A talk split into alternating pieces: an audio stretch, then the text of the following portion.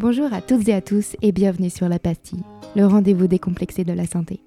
Touché de près ou de loin par une maladie, bénévole au sein d'une association de santé, start-up du secteur médical ou bien expert du domaine, avec La Pastille, je pars à la rencontre des femmes et des hommes qui souhaitent sensibiliser et informer sur les maladies, les parcours de vie des malades et des aidants et sur les évolutions dans le secteur de la santé.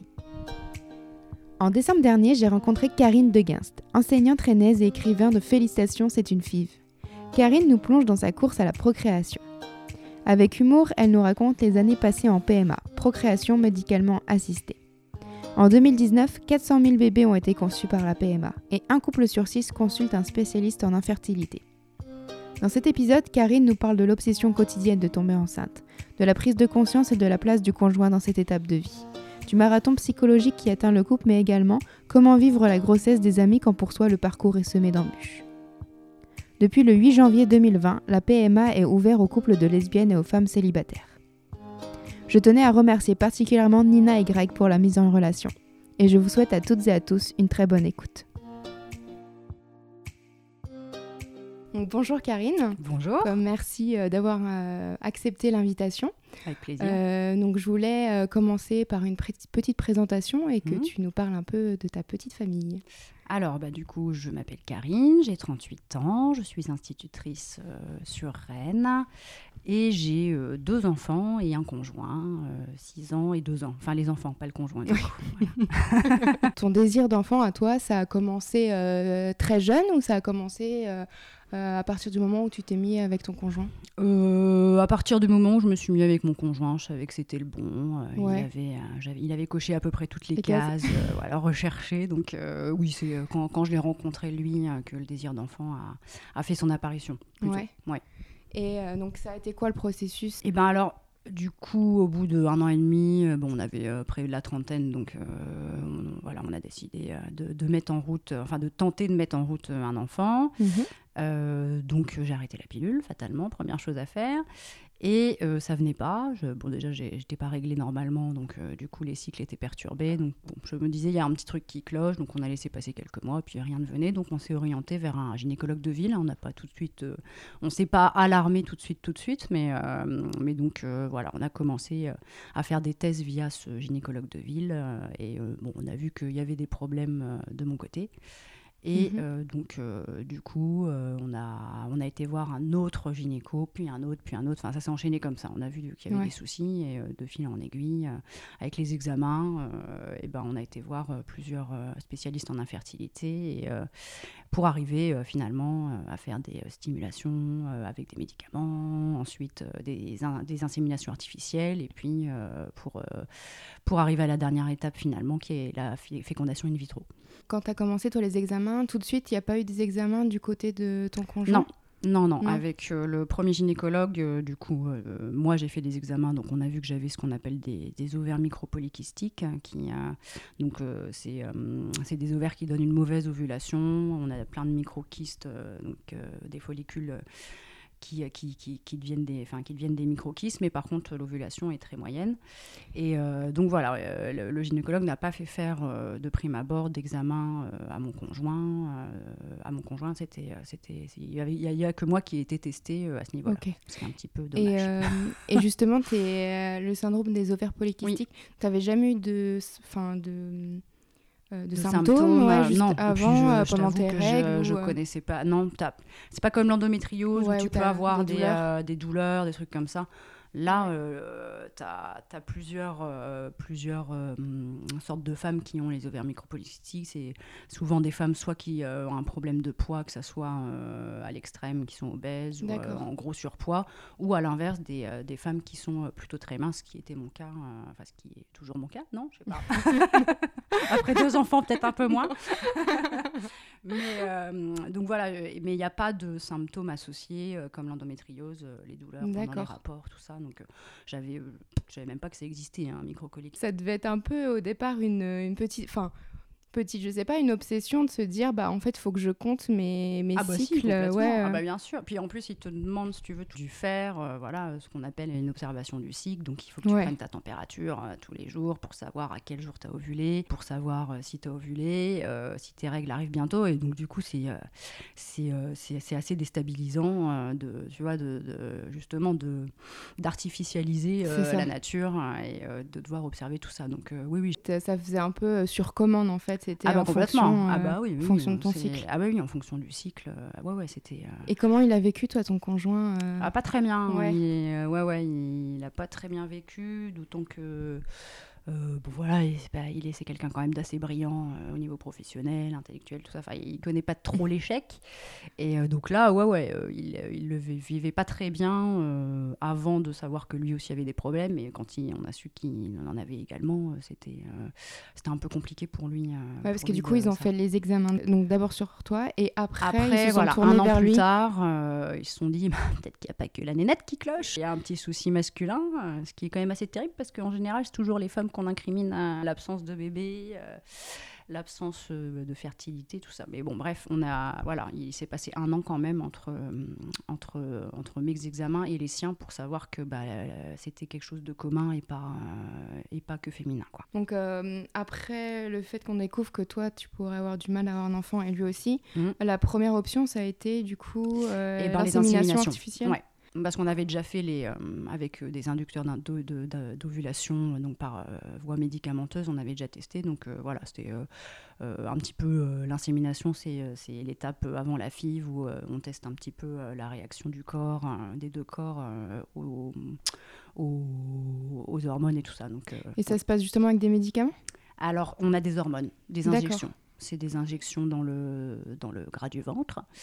Euh, voilà, donc qu'il faut, euh, faut effectuer à, des heures euh, précises de la journée. Et puis après, quand on est, on est surveillé par monitoring échographique et des tests de sang, enfin d'analyse de, de sang. Et euh, quand euh, les médecins jugent que c'est le moment de déclencher l'ovulation, on a une autre piqûre qui déclenche l'ovulation. Et puis à ce moment-là, euh, on va à l'hôpital, on écarte les jambes et on se fait inséminer à la chaîne. Voilà, c'est très très glamour la PMA.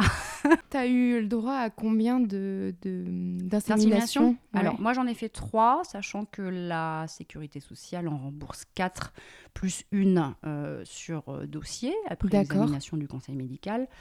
Euh, moi, j'en ai eu que trois parce que en fait, euh, bon, euh, ça marchait pas évidemment. Sinon, bah, on n'aurait pas dû en faire déjà trois. Et surtout, le, le nombre de spermatozoïdes de, mon conjoint baissait à chaque recueil parce qu'ils font donc ils font le recueil de sperme en parallèle.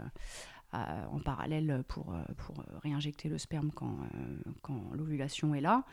Et voilà, il avait de moins en moins de gamètes, donc il demande un minimum de, je sais plus à l'époque ce que c'était, mais il fallait au moins au moins, enfin, il disait que 500 000 gamètes, c'était le minimum pour, euh, pour euh, être réinjecté. Et là, ça baissait en fait à chaque euh, tentative. Donc, au bout d'un moment, moi, j'en pouvais plus, j'en avais ras-le-bol. Et de toute façon, le médecin nous a dit bon, allez, on sort la grosse Bertha, c'est parti. on va en fécondation in vitro.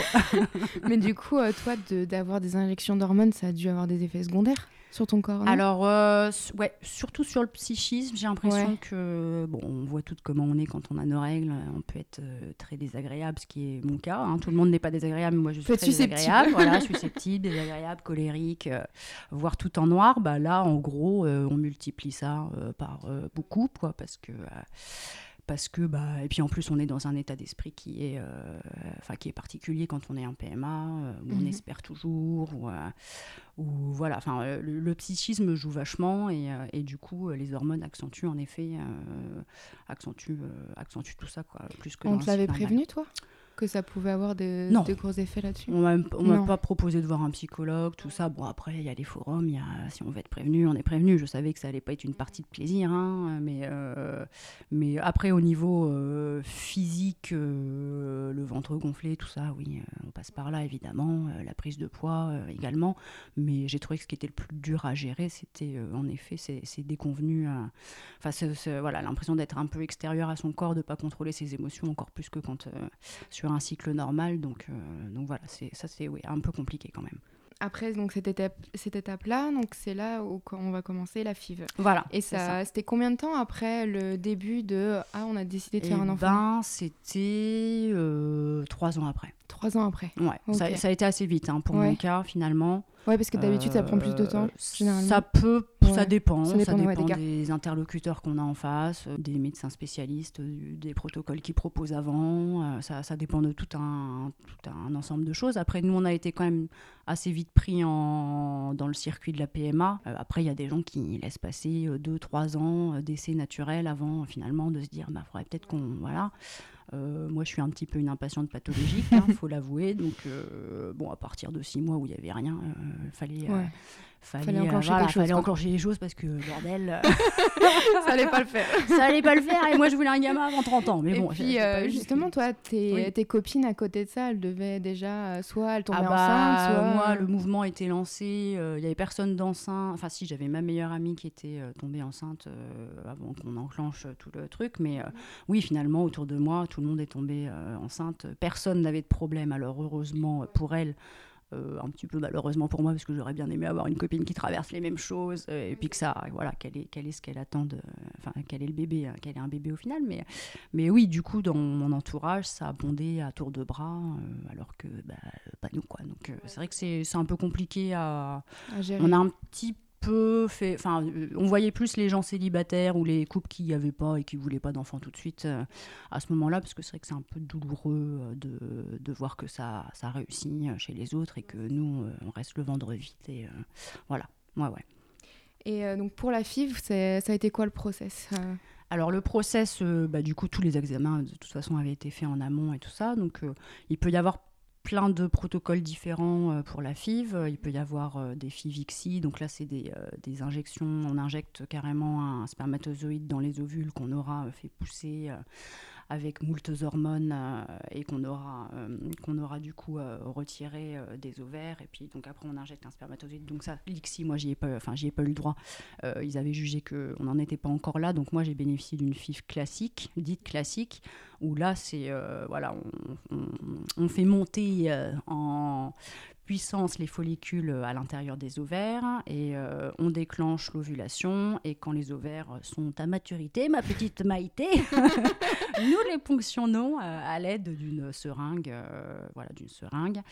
Euh, et puis ensuite, on récupère donc les euh, ovules qui sont matures. En général, enfin moi, on m'en avait, il me semble que j'en avais 6 ou 8 euh, pour la première FIV. Et, et, on les met en relation tout simplement avec les spermatozoïdes qui eux aussi auront été traités pour garder que des super spermatozoïdes. Ouais, c'est ça. voilà. Les meilleurs. Les meilleurs. ça. Quand tu dis qu'on t'en a pris 6 ou 7, généralement, c'est combien? Ça dépend. C'est très variable. Ça dépend un petit peu de la réaction du corps aux hormones. Et, euh, et donc voilà, ça, ça, c'est pas bien d'en avoir trop. Il faut pas en avoir euh, pas assez parce que sinon ils annulent carrément la fille parce qu'il euh, y a moins de chances que, que ça matche. donc, donc du coup, ça dépend un peu. Moi, je crois que j'étais plus ou moins dans la moyenne basse. voilà quoi.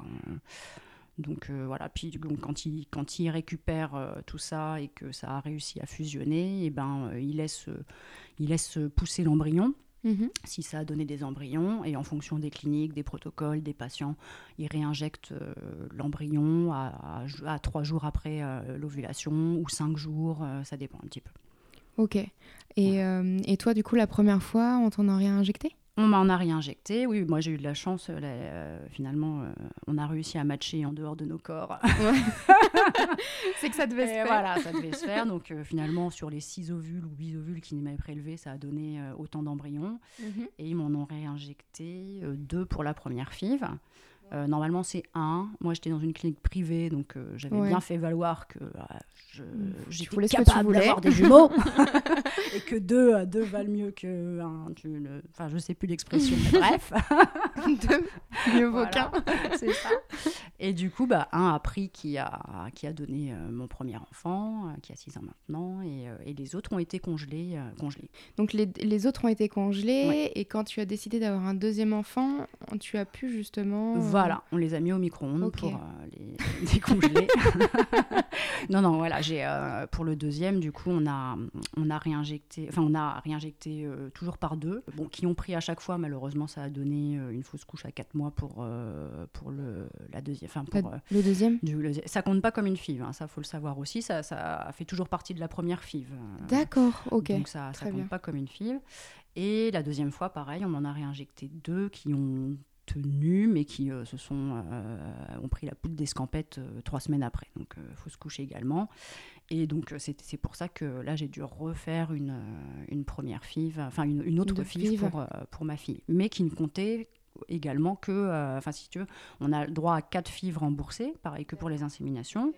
Mais si tout, faut, faut aller au bout de tout, tout le protocole, toute la décongélation, pour que ça, ça compte comme une FIV, l'ensemble. Donc, euh, si, euh, si ça avait marché avec les euh, trucs décongelés, ben, finalement, je serais restée qu'à ma première FIV. Et là, quand tu as eu un enfant, les compteurs repartent à zéro et tu as le droit de bénéficier à nouveau de 4 FIV pour tomber enceinte. Ouais. Donc là, pour ma deuxième, qui a deux ans, c'est également finalement euh, la première FIV qui a, qui a marché. J'ai dû refaire tout le protocole, euh, les, follicules prélevés, le sperme recueilli et tout ça, mais euh, ça comptait que comme une FIV. Et justement, quand tu as eu la fausse couche, c'était une grosse étape, se dire. Ouais, Ouais, ouais, parce que, ça va fonctionner. oui, c'est ça, euh voilà. Et puis, euh, c'est ça, euh, le premier, finalement, pour la Ellie, je m'étais pas posé la question de la fausse couche. Pour moi, c'est bon, le plus dur était passé, tu vois, ça avait matché. J'étais enceinte, j'ai accouché. Du coup, je pensais que ça allait être un petit peu la même pour les autres, alors que là, en effet, pour pour ma fille, il y avait toujours un petit peu ce, cette chape de plomb. Alors, cette étape-là a marché, mais est-ce que la suivante euh, marchera également? Et euh, du coup, c'était un peu. La grossesse a été moins, moins facile, d'autant qu'il m'en avait mis également deux embryons. Les deux avaient tenu. Il y en a un qui, euh, qui s'est éliminé au bout d'un mois, donc avec perte de sang, avec la possibilité de, d'entraîner l'autre euh, dans sa chute. Euh, donc euh, ouais, ouais, c'était plus compliqué, hein, plus compliqué. La PMA, de toute façon, c'est une histoire d'étapes à franchir. C'est ça. Pas facile. Non, non. Et je voulais savoir, c'est un sujet tabou ou t'as pu, enfin, t'en as parlé autour de toi, à tes amis, ta famille, ou c'était tabou Alors, je, pense que dans certaines familles, dans certains milieux, pour certaines personnes, c'est beaucoup plus difficile d'en parler. Ça reste encore assez tabou. Moi, pour ma part, je suis très expansive et quand ça va pas j'ai besoin de le dire. Et je voulais euh, éviter les bourdes ou les trucs comme ça. Donc, euh, tu vois, je, euh, que ça soit dans mon milieu professionnel, dans mon entourage, ils le savaient, quoi. donc, ils prenaient mm. des pincettes. oui, parce que dans ton milieu professionnel, parce que si tes piqûres, elles devaient être à la même heure. Alors, moi, je oui, en général, c'est le soir. Donc, ça pose pas. Mais par contre, en effet, il y a quand même beaucoup de rendez-vous le matin pour les dosages hormonaux, pour les contrôles échographiques, parce qu'il faut que ça soit fait le matin, parce qu'ils t'appellent dans la journée pour te dire on rajoute de la sauce, vous augmentez les hormones, ou c'est maintenant, on fonctionne. Donc, euh, ouais, ouais, il faut euh, être hyper disponible euh, pour, pour tout ça. Et donc, oui, je voulais pas passer pour une fumiste de prof. et, donc, j'avais dit, en effet, même il y avait même certains parents d'élèves qui étaient au courant que je ne m'absentais pas. On pour eu de la chance sur ce côté-là. Voilà. Mm. Ouais, ouais, ouais, j'ai eu de la chance et de la compréhension, ce qui n'est pas le cas dans tous les boulots. dans tous les boulots. Après, dans le cadre professionnel, maintenant, on a le droit d'avoir trois absences, il me semble, euh, quand on est en parcours PMA pour euh, des rendez-vous médicaux et des absences qui ne sont pas décomptées euh, du salaire, tout ça. Enfin, c'est des absences rendues possibles. Voilà. Ah, top. Ouais, ouais. Mm. et, et, tes grossesses, elles se sont passées comment bah, La première, très très bien, parce que je te dis, j'avais pas, voilà, j'avais pas de fait de fausse couche, donc pour moi, voilà, non, c'était super. j'avais le, j'avais un ventre très épanoui. Voilà, enfin le bidon qui apparaît. Voilà, le bidon. J'avais pas de sein, mais bon, euh, c'est pas grave. J'ai fait une croix dessus. on peut pas tout avoir. J'ai eu, euh, j'ai pas eu de nausées euh, grandiloquentes. Enfin, je veux dire, j'étais pas, j'étais en forme, j'allais à la piscine, c'est très très bien passé. La deuxième, j'étais plus sombre. Euh, et puis, ça m'emmerdait plus. Hein, pour être objective, euh, la grossesse, je sais pas, j'aime bien courir, j'aime bien euh, faire plein de trucs. voilà, faire la fête un petit peu aussi. donc là, je ne pouvais plus. Mais bon, enfin voilà, je vais pas me plaindre. Mais la deuxième, c'est moins bien passé que, que la première. J'étais plus frustrée, plus anxieuse. puis, vu ce qui s'était passé aussi, peut-être oui, il y avait plus d'angoisse. Oui, voilà, tout à fait. Je voulais savoir aussi comment tu choisis ton centre de PMA. Est-ce que tu peux le faire ah, bah, T'as peut-être pas la réponse, hein. mais est-ce qu'on peut le faire dans n'importe quel hôpital ou euh, clinique? J'ai vu, enfin, tu m'as dit que tu l'avais fait en clinique privée. Alors moi, j'étais en clinique privée, mais euh, c'est lié à mon impatience pathologique. C'est que dans le privé, on est pris en charge plus rapidement. Donc, euh, du coup, euh, j'ai été dans le privé. Et puis, j'avais, on m'avait recommandé un médecin en particulier. Euh, et donc, du coup, j'ai été voir ce médecin. Et en effet, ça a été assez rapidement.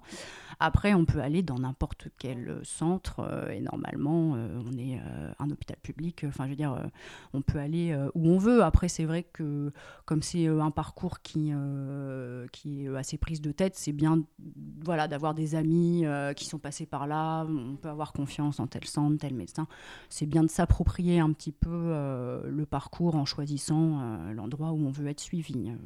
Euh, mais sinon, on a, oui, on, peut être suivi à peu près partout, de toute façon.